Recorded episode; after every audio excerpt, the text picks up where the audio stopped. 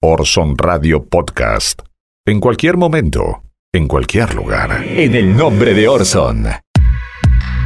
Todavía muchas personas no salen del asombro de lo que fueron las elecciones de Las Paso, tanto a nivel nacional como en la provincia de Buenos Aires. Números que nadie imaginaba. Yo ya me estoy imaginando, por lo menos, eh, algunos encuestadores eh, retirándose, huyendo del país, ¿no? No le pegaron en absolutamente ningún número. Nadie esperaba esta diferencia de más de 15 puntos a nivel nacional y la gran diferencia en la provincia de Buenos Aires, cuando eh, días atrás hablaban de apenas eh, un 2% o un 4%, ¿no? Hablaban desde sectores del oficialismo. Y ni que hablar de la actitud del periodismo, ¿no? En los últimos días que dijo realmente cosas increíbles. Eh, vamos a escuchar primero a Luis Majul, que es lo que decía hace apenas algunos días a eh, los votantes, ¿no? Pidió lo siguiente. Si vos el domingo que viene tenés pensado no ir a votar para ahorrarte un trámite y para votar en primera vuelta, sabés que indirectamente estás votando a Alberto Fernández y a Cristina Fernández de Kirchner. ¿Entendieron? Sí, ¿Voy de nuevo? Eh, ¿Lo repetís, Gustavo? Si no vas a votar, favoreces a la fórmula Fernández Fernández. Es como si la estuvieras votando. Entonces, si vos no vas a votar, te olvidás, pensás que es una tontería, que son unas pasos, que es un trámite, vas a terminar votando indirectamente, lo vas a terminar haciendo ganar a Alberto y a Cristina, o Cristina y Alberto. Si vos tenés pensado votar a Roberto Labaña, estás favoreciendo y la vas a terminar votando indirectamente a Cristina y Alberto Fernández. Si votas a Roberto Labaña porque te gusta más, porque crees que en estas pasos podés este podés darte ese lujito, vas a terminar votando y vas a terminar dando muchos votos y mucha posibilidad de triunfo a Cristina y Alberto. Si a vos te gusta José Luis Esper, porque es valiente, porque dice lo que tiene que decir, porque tiene la posta, porque la pipa parúa, terminás votando y favoreciendo a Cristina y Alberto Fernández. Alberto Fernández, a Cristina y a todo lo demás que viene atrás. Y a otra cosa que es muy importante y de la que ahora te voy a hablar, a la incertidumbre económica al precio del dólar, al alimento del círculo vicioso que es, sube el tipo de cambio, sube la incertidumbre, sube la inflación, empeora la economía y vos que estás del otro lado, por más que seas muy bien intencionado, te vas a terminar empobreciendo. No es que te vas a hacer rico votando Macri, ¿eh? No te estoy diciendo esto. Para evitar que gane Cristina, los que estén pensando en no ir a votar porque tienen fiaca el domingo, tienen que, si es que no van a votar a Cristina, ¿eh? tienen que ir y votar como si las pasos fueran la primera vuelta. ¿Para qué? Para que no haya más incertidumbre, más dólar alto, más pobreza. La cara de Luis Majul el día de la elección, la noche del domingo, era realmente irreproducible. Era una imagen realmente eh, paupérrima, ¿no? La cara de la derrota, más allá de la cara de Mauricio Macri, que fue uno de los primeros que salió a hablar. Vamos a escuchar la palabra del presidente de la Nación. Y agradecerles a todos aquellos que a pesar de las dificultades nos han seguido apoyando, pero reconociendo, reconociendo que hemos tenido una mala elección. Hoy hemos tenido una mala elección y eso nos obliga a, partir de mañana a redoblar los esfuerzos para que en octubre logremos el apoyo que se necesita para continuar con el cambio. Quiero, quiero también Quiero también convocar y agradecer a los fiscales que están ahí terminando su trabajo, a los defensores del cambio que fueron protagonistas de, este- esta elección y a todos, a todos los que queremos que hay que ir hacia el futuro, que queremos realmente vivir en un sistema donde se fortalezca aún más la institucionalidad, nuestra democracia, a que trabajemos juntos para la elección de octubre, que es donde se va a definir, como dije esta mañana, tal vez los próximos 30 años de la Argentina. Entendiendo de vuelta, entendiendo de vuelta que escuchamos, escuchamos el voto de la gente, creemos en la democracia, si hablábamos con Miguel, somos gente que creemos en la, en la democracia y en la expresión de la gente y que bueno, que el nivel de dificultades que hemos tenido estos últimos años, que enfrentar, dificultades enormes que tuvimos que enfrentar, ha llevado a que bueno, que haya mucha angustia, mucha duda, pero insisto, estoy acá, como dije el primer día, para ayudarlos, estoy acá porque amo este país, porque creo en cada uno de ustedes, creo en lo que podemos hacer. en lo que todos podemos hacer. Creo que es muy importante que todos sigamos dialogando en este país y tratando de explicarle al mundo qué es lo que queremos, porque aislado del mundo no tenemos futuro. Tenemos que ser parte del mundo. Ahí estaba Mauricio Macri reconociendo la derrota y todavía sin datos oficiales. Eso era lo paradójico. Más de las 10 de la noche salía Macri a anunciar una derrota de la cual no había cifras. Sin embargo, se dejaba entrever entre líneas que la diferencia era grande, ¿no? Por la cara y por el ánimo que se vivía en ese búnker. ¿Qué pasaban los medios días antes? Bueno, los medios decían que el gobierno cada vez se acercaba más, ¿no? Esto trataron de instalarlo, aunque uno percibía algo totalmente diferente, porque la situación no había cambiado en nada. Desde el gobierno decían que Macri se acercaba cada vez más a Alberto Fernández y venía achicando distancias. Distancias que la situaron en alrededor de dos puntos. Esto decían los últimos días. ¿Qué decían de los mercados? Bueno, el editorialista Ricardo Roa decía el viernes anterior a la elección, si los mercados votan, votaron por Macri. Sorpresivamente mejoró la bolsa y el riesgo país bajó. Vota la gente y puede haber o no otras eh, sorpresas. Allí Ricardo Roa hablaba de una diferencia realmente eh, muy pequeña. Bueno, ese mismo día, como decía Roa, los mercados y las acciones, última rueda antes de las pasos, la bolsa subió un 7.8 y el riesgo país cayó un 4% a 860 puntos, ¿no? Los bonos ganan hasta un 2%, el dólar tranquilo, el mercado se movió al ritmo de las nuevas encuestas. Estas fueron las últimas encuestas que hablaban de diferencias de 2 a 4 puntos y también reuniones de inversores, ¿no? Hablando con personas de la bolsa que decían que, bueno, el gobierno hasta incluso estaba ganando por un punto. ¿Qué pasó? ¿Qué pasó en el medio? Vamos a escuchar la palabra de Máximo Kirchner. Esto decía. Felicitar a toda la sociedad argentina por haber podido llevar estos comicios adelante en paz, sin agresiones, y también agradecer la gran parte de ella por el acompañamiento que demuestran los números a nivel nacional y en particular también en la provincia de Buenos Aires, donde se ha obtenido una gran diferencia de votos, llegando casi al 50% de los votos en la provincia de Buenos Aires.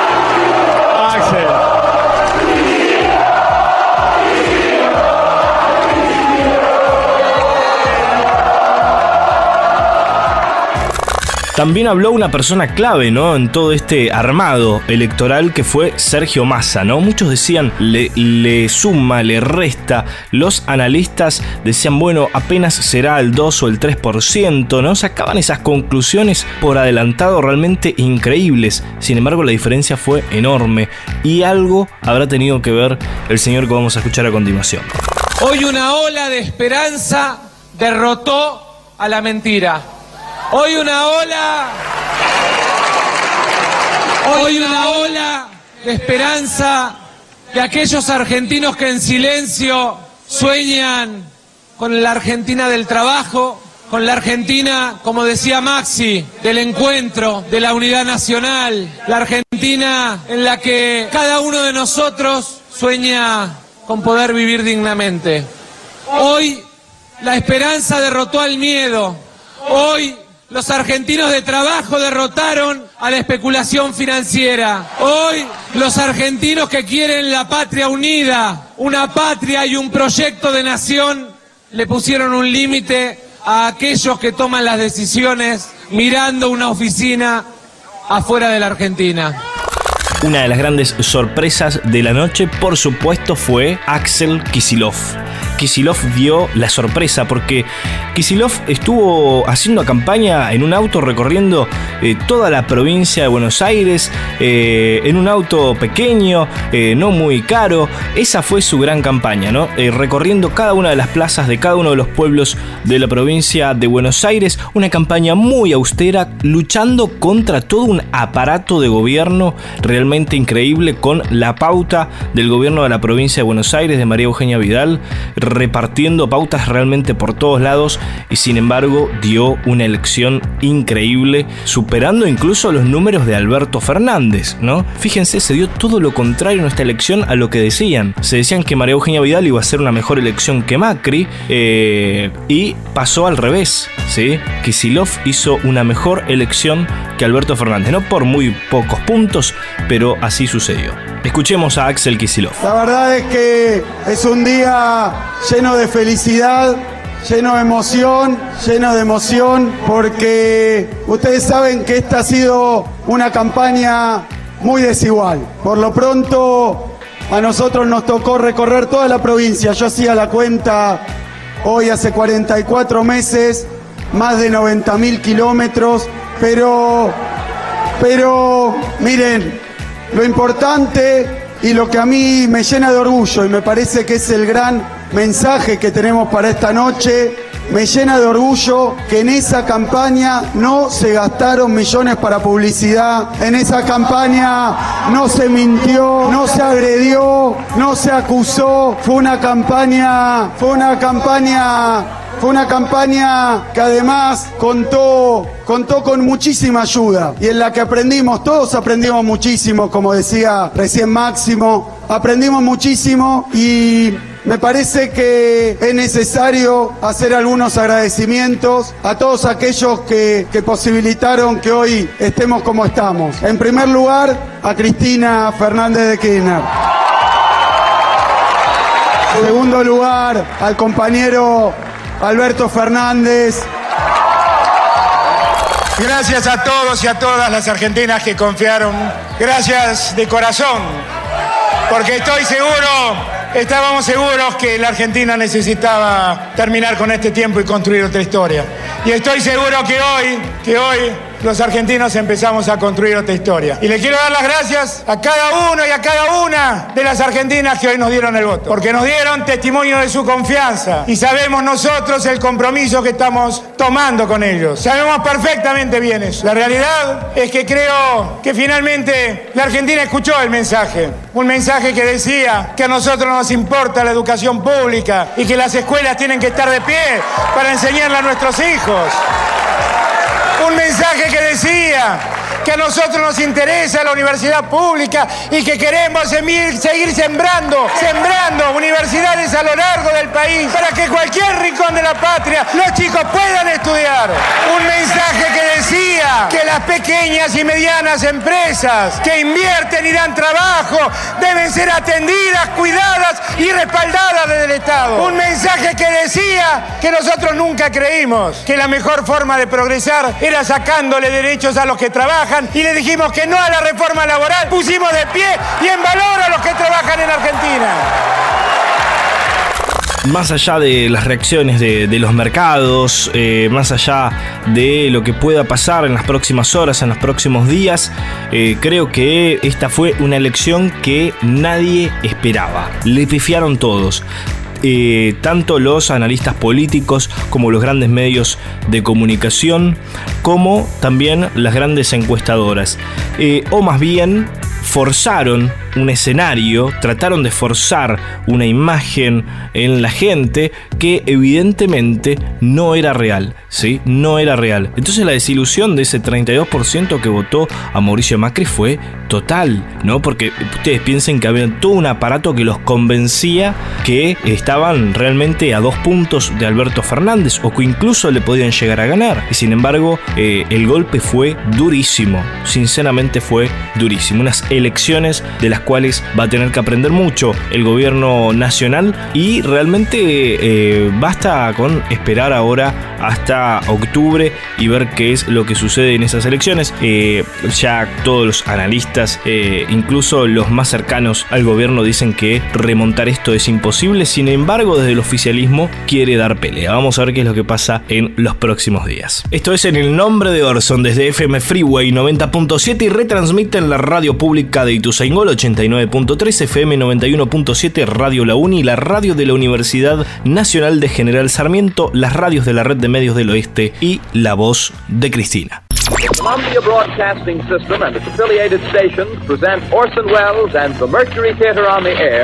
In The War of the Worlds by H.G. Wells. A partir de este momento, analizamos el discurso de los medios dominantes. Esto es En el nombre de Orson. Una hora para saltar el cerco mediático. En el nombre de Orson. Con la conducción de Mariano González. En el nombre de Orson. Sexta temporada. Seis años defendiendo tus intereses. En el nombre de Orson. En el nombre de Orson. No nos temen por lo que decimos, nos temen por lo que guarda nuestro disco duro. Ahora analizamos el presente, revisando nuestro archivo.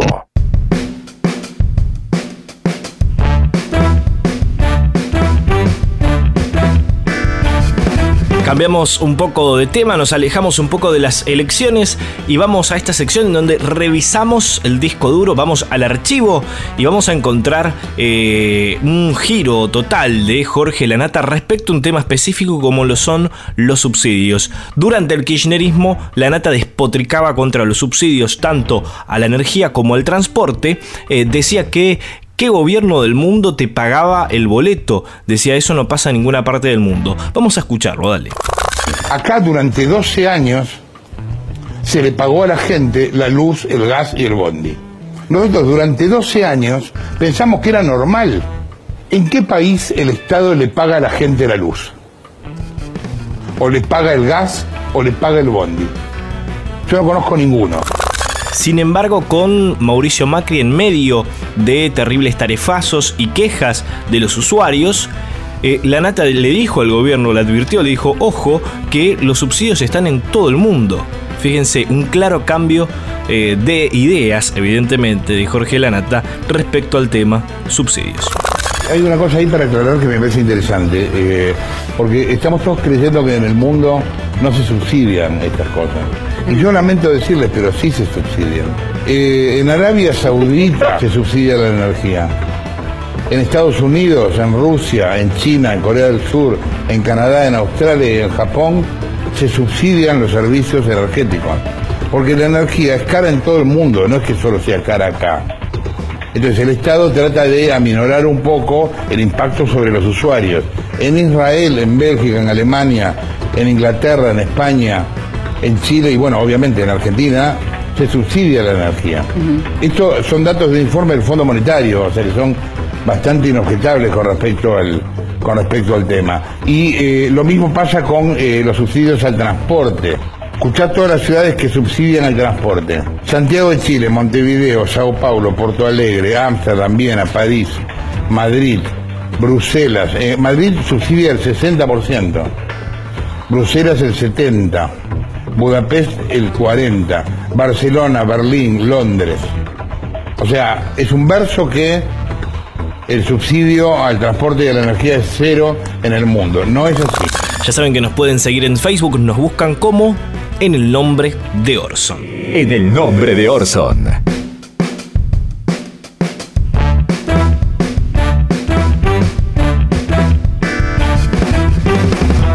En alguna oportunidad desde este espacio, desde estos micrófonos, hemos hablado acerca de eh, cómo los medios, los gráficos en particular, habían justificado el ajuste de Mauricio Macri. ¿no? En esta ocasión vamos a escuchar cómo algunos programas de televisión también lo hicieron desde sus pantallas. ¿no? El gobierno, ustedes saben, desde que comenzó en diciembre del 2015, llevó adelante y llevó a cabo un brutal ajuste durante estos últimos cuatro años. La reacción en la población evidentemente no fue la esperada. Eh, los medios ahí cumplieron una función clave, ¿sí? Trabajó, por supuesto, sobre las subjetividades de cada uno, sobre el sentido común, que no es más que una construcción para hacer más digerible los recortes y el deterioro económico. Los medios jugaron un rol fundamental, un papel único en este ajuste de Mauricio Macri que también posibilitó de que llegue a esta instancia electoral con posibilidades. Eh, vamos a escuchar entonces cómo, por ejemplo, hablaban que el aumento de la manteca terminaba siendo bueno para la salud porque en otros países eh, impuestos a este producto básico eh, terminó salvando vidas. Lo decían desde la televisión pública. Algo importante. La marca se les ocurrió este, como una medida para salvar vidas, ¿no? Eh, este, hacer gravámenes para la manteca. O sea, de- o sea, meterle un impuesto a la manteca. Que fuera cara. Que, ¿Cómo? Que fuera la más manteca cara. fuera Exacto, cara. se salvaron 150 vidas demostradas, salvadas por el aumento del precio de la manteca. O sea, sa- eh, aumentar el precio de la manteca salva meses- vidas. Salvaron 150 vidas demostradas. Uno de los momentos más desopilantes de este especie de militando el ajuste televisivo fue el caso de Todo Noticias, en donde fueron a hacer un desafío del pan duro. Es decir, agarraban y recomendaban a los televidentes qué hacer con el pan duro. ¿Se puede reciclar? Claro que sí. Vamos a escuchar cómo te indicaban eh, acerca de esto. Dale. Radio Argentino te resuelve. Hoy tenemos el desafío del pan duro. Tenemos dos flautitas bien duras, quedaron del fin de semana, del asado del fin de semana, y vamos a tratar de recuperarlo. Vos tenés que tener agua, el pan, hay que mojar el pan para humectarlo y después el pan meterlo en el horno. Lo mojo de un lado y lo mojo del otro. Y ahora nos vamos al horno. Horno al máximo, 230 grados. Vamos a poner el pan. Ahí va.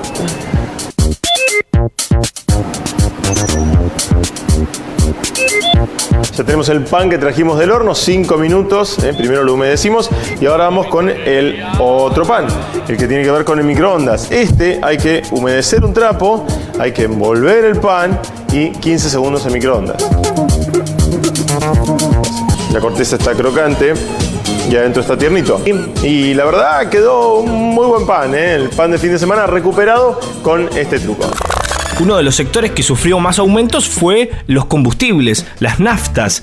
Eh, sin embargo, salieron a hacer algunas notas desde Todo Noticias, desde Telenoche, eh, acerca de eh, si era posible que la nafta premium no tenía las bondades que decía tener y que con la nafta común, bueno, estaba realmente súper genial no utilizarla. Vamos a escuchar, incluso hablaron con algunos especialistas, vamos a escuchar qué es lo que pasaba.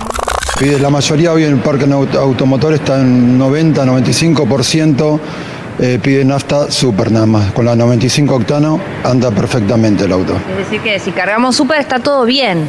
Exactamente. Vamos a tener sí, sí. inconvenientes con el motor del auto. Ningún inconveniente vas a tener con el motor del auto. ¿Vos notaste que la gente que vi- viene al taller te, te, te lo dice, han cambiado los hábitos de consumo? Sí, la mayoría, yo te diría un 80% se pasó de la premium a la super. Lo que recomiendo en realidad es eso, leer el manual, fijarse si dice premium o super. El 90-95% aclara 95 octanos va bien, que es la super. Entre eh, premium y super, ¿cuál sería, Leonardo? ¿Qué es lo que nos beneficia? ¿O qué ganamos o qué perdemos? No, en realidad la de 95 octanos, si te la aconseja el manual, eh, no vas ni a ganar ni a perder. Desde el programa de Mariano Diúdica se habían vivido momentos más que interesantes con eh, algunos economistas que daban recomendaciones acerca de qué hacer con la pasta dental para que dure un poco más, qué hacer con la ropa blanca para evitar tener que usar protector solar, eh, de dónde robar, entre comillas, sobrecitos de azúcar. Estas son las recomendaciones que daban desde América. Vas a tomar un café y te llevas los sobres, sos un hijo de. No, no, sí, a ver, sí, a ver, sí. Un pocillo, un Sí. pocillo de café sale 4 pesos. ¿Por qué te lo cobran 40? Eh, ahora, una vez que ya está chatita la pasta dental, tijerita. Le metes tijerita, la cortás, metes el cepillo adentro y tenés para varios días más. Vestirse con ropa blanca para ahorrar en protector solar. Eh, sí, porque el color blanco es el que menos pasa los rayos del sol. Pero con el hielo se te duplica el contenido. Entonces, si vamos a comer nosotros, pedimos un agua. Al pedir hielo es como pedir dos, ¿entendés? Uno de los momentos también insólitos, si se quiere, es el tema de la ropa usada, ¿sí? La ropa vintage, le llaman, ¿no? Para hacerlo un poquito más alegre, un poquito más feliz. Bueno, esto pasaba también con la ropa vintage. Ropa usada que Y, está y muy en otros casos le dicen vintage, porque son marcas muy importantes de ropa usada que alguien las va a buscar porque quiere cambiar algún modelito. Y un poco por necesidad pero sobre todo por moda, vintage. Y esa es la palabra que vamos a aplicar, Luisito, porque en realidad son esas casas que volvieron a ponerse de moda. La famosa feria americana, como bien decías, que es histórica, que todo el mundo conoce, que todos alguna vez hemos recurrido a la feria americana, pero ahora con una diferencia. Y es que ellos seleccionan muy bien la ropa. Pero bueno, hay mucha gente que quiere renovar ese placar, como el placar de Silvia. Entonces, ¿qué hace? Dice, bueno, mira, todas estas remeras que por ahí son parecidas y que no me gustan tanto o que las dejé usar, las voy a vender. Van a estos lugares y ellos eligen muy bien la ropa que compran, no compran cualquier cosa. Se puso de moda que la gente que quiere mantener cierto, stand o cierto, cierta calidad de vida, eh, cierto estatus, quise decir, van a buscar la ropa de marca a estos locales. Y claro, es más barata que la nueva, ¿no? Por supuesto. De esta manera, los grandes medios de comunicación colaboraron para hacer mucho más digerible el terrible ajuste que llevó a cabo adelante el Fondo Monetario y Mauricio Macri. En el nombre de Orson. Ahora desmontamos todas las fake news. En el nombre de Orson. Seis años defendiendo tus intereses. Momento de hablar de fake news, ¿sí? estas eh, noticias falsas que se van replicando en redes sociales, a través de Twitter, a través de Facebook, a través de Instagram, a través de, YouTube incluso, eh, y también muchas veces a través de los grandes medios de comunicación que curiosamente conforman esta especie de consorcio que se ha agrupado en reverso, que pertenece a chequeado.com, y ahora desde ahí los grandes medios dicen que es falso y que no es falso. Bueno, vamos a revisar algunas de los últimos días, eh, como por ejemplo que Julio Devido no es candidato a diputado nacional por el Frente de Todos, sino por otro partido, ¿no?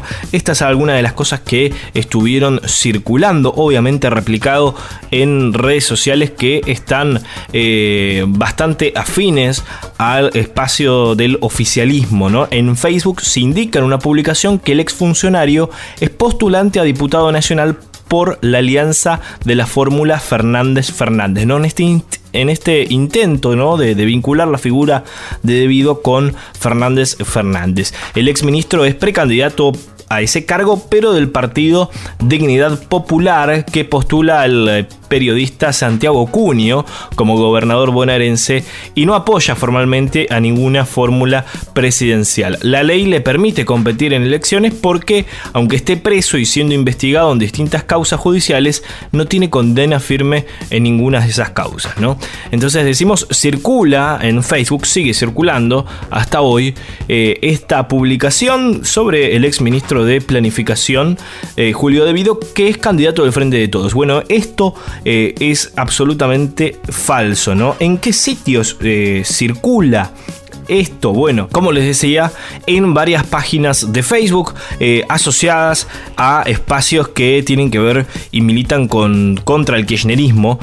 son páginas anti-K y por consecuencia también muy afines al espacio de Juntos por el Cambio. Circulan muchísimo también por WhatsApp. Otra de las noticias que se ha confirmado que son eh, falsas o verdaderas, en este caso verdadera, eh, tiene que ver con algo que circula en redes sociales y dice sí, un puente sobre el río Colorado en Salta colapsó un año después de que la gestión de Macri lo reinaugurara, ¿no? Eh, un video que circula en Facebook muestra varios vagones abandonados y un puente destruido sobre el río Colorado de esa provincia. El autor del posteo asegura que la gestión de Cambiemos había inaugurado ese puente utilizado por el Belgrano Cargas obviamente con bombos y platillos, ¿no? Y eh, sufrió un derrumbe en diciembre del año 2018. Lo reinauguró eh, con la presencia, por supuesto, del oficialismo ahí en el año 2017, porque había colapsado en el año 2015. Así que esta noticia es eh, verdadera, fue compartida más de 13.000 veces, ¿no? Y por supuesto, muchos sectores afines a el gobierno decían, no, esto es falso, ¿cómo se va a caer algo que inauguró Mauricio? Decían, ¿no? Bueno, finalmente se terminó comprobando de que la noticia era verdadera. La secuencia es auténtica, dice Reverso, muestra los restos del desplome de un puente ferroviario en la provincia de Salta ocurrido en el año 2018 cuando circulaba por él una formación del ferrocarril Belgrano cargas. Así que en este caso, eh, esto es verdadero. En el nombre de Orson, entrevistas difíciles de olvidar. El poder de la palabra, en boca de los grandes referentes de Argentina y el mundo. Ahora, ahora, palabras autorizadas.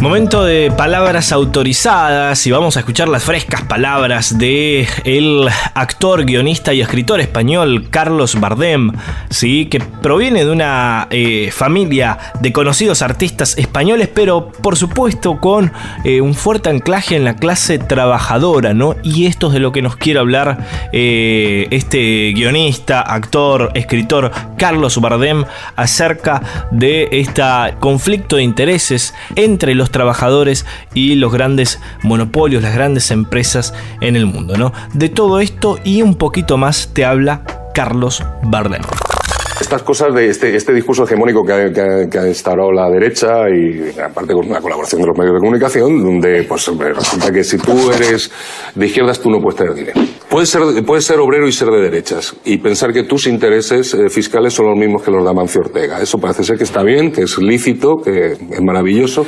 eh, pero si tú eres una persona con ideales progresistas y te va medianamente bien en la vida, fruto de, de tu esfuerzo y tu trabajo, pues parece ser que eso está mal, que, tú, que, que es como raro, tú no deberías preocuparte de quién no le ha ido tan bien. Eso me tronca con una cosa mucho más triste, que es la criminalización de la pobreza, que es un, uno de los pilares del pensamiento neoliberal. El que no le va bien es por su culpa, es porque es vago o porque es tonto. Eso lo han instalado en la mente de mucha gente y eso es una atrocidad, eso es una barbaridad. Esto me lleva a hacerte otra pregunta al hilo de lo de la izquierda, la prosperidad, la criminalización de la pobreza. ¿Tú entendiste la polémica que había con la compra del chale de Pablo Iglesias? No, ninguna. Yo no, no sé, es un señor que se ha comprado un, una hipoteca que paga el entre y su mujer de su bolsillo un dinero. Lo que pasa es que volvemos a lo de siempre, es elevar, eso es, eso es de primero de Goebbels, elevar la anécdota a caso de, de, de abrir telediarios y portadas y, y, programas y tertulias para no hablar de lo principal, que es la Gürtel, que es eh, la corrupción sistémica, que son las cloacas del Estado. Este es un país donde un gobierno ha utilizado a policías corruptos y a medios de comunicación afines para darle un golpe a la democracia. Eso es un golpe de Estado. Eso sí es un golpe de Estado. Eso sí es un atentado contra la democracia. Ciertos señores, señoras, tertulianos, que lo que les escandaliza mucho es que un señor se saque una hipoteca,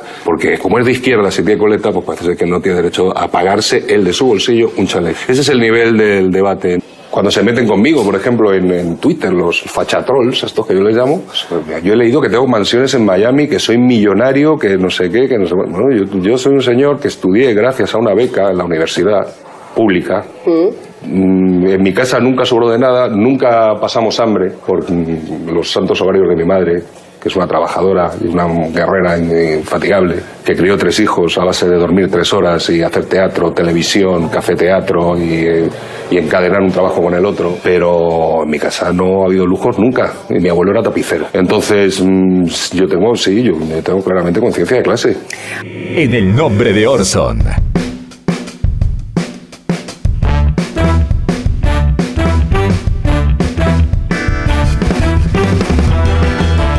Último bloque En el nombre de Orson y el periodista Eduardo Feynman quiso defender a el periodista Santoro porque ustedes saben fue procesado en la causa que investiga una red de espionaje ilegal en donde ya está preso, por supuesto, Marcelo D'Alessio, el falso abogado, y bueno, estaba incluido en esta causa el periodista Daniel Santoro, periodista de Clarín, que formaría parte de esta asociación, si se quiere, ilícita entre periodistas, sectores de la justicia y este espía eh, llamado, conocido como Marcelo D'Alessio, el falso abogado. Bueno, Feynman quiso defender a Daniel Santoro y un compañero suyo le para el carro de una manera increíble. Lo escuchamos. Es importante para el periodismo leerlo, porque el criterio que tiene Ramos Padilla lo puede tener otro juez y marca límites hasta donde un periodista de investigación puede avanzar. En el caso Chicone, Hugo Alcoradamun, cuando se le preguntó en el juicio, ¿y cómo llegó a la información usted que, que presentó en el libro? Eh, con distintos topos, dijo. No reveló la fuente, dijo, no, topos que me dan información. Y ahí quedó y no pasó nada. No hubo Lo que pasa es que acá se avanzó más. Entonces el juez entiende que el, el, periodista, más allá de tener una fuente, pasó a ser socio de una maniobra extorsiva. Esto es lo que entiende Ramos Padilla. A ver, yo insisto, insisto con esto de, de- de- porque si no, a partir de ahora van a creer que todos los periodistas somos socios de delincuentes. Y, y la verdad, insisto con esto, no se puede, no se le puede pedir certificado de buena conducta a cada una de nuestras fuentes. Yo no sé una fuente mía cuando termina de hablar conmigo a quién va a extorsionar, a quién va a matar, a quién va qué sé yo, a hacer lo que quiera. No sé lo que hace las 24 horas del día. Y no por el hecho de estar en un chat conmigo, yo me convierto automáticamente en socio de, ese- de- de las porquerías de ese tipo. No, dependiendo lo que diga ese chat. Amigas y amigos, hasta aquí en el nombre de Orson. Se vienen meses realmente intensos. De aquí hasta la próxima elección de octubre, mucho puede pasar y realmente estamos muy contentos de poder acompañarlos, tratando de brindar la, mejor información y tratando de correr ciertos velos que a veces nos ponen los grandes medios de comunicación. Estuvimos desde FM Freeway 90.7, retransmiten la radio pública de Ituzaingó, la radio pública del oeste, el 89.3, FM 91.7, Radio La Uni, la radio de la Universidad Nacional de General Sarmiento, las radios de la red de medios del oeste y la voz de Cristina. Chau, hasta la próxima. Esto que acabas de ver es una visión, una opinión, nuestra interpretación de la realidad. Es nuestra verdad, pero no es la única. Hay diferentes miradas sobre los hechos. Nosotros elegimos qué contarte y cómo. Seleccionamos imágenes y testimonios, como lo hacen los medios, que de un hecho construyen la noticia. Los medios de comunicación eligen qué contarte y son responsables de lo que dicen, como nosotros somos los responsables de lo que dijimos en este programa. Orson Radio Podcast. En cualquier momento, en cualquier lugar.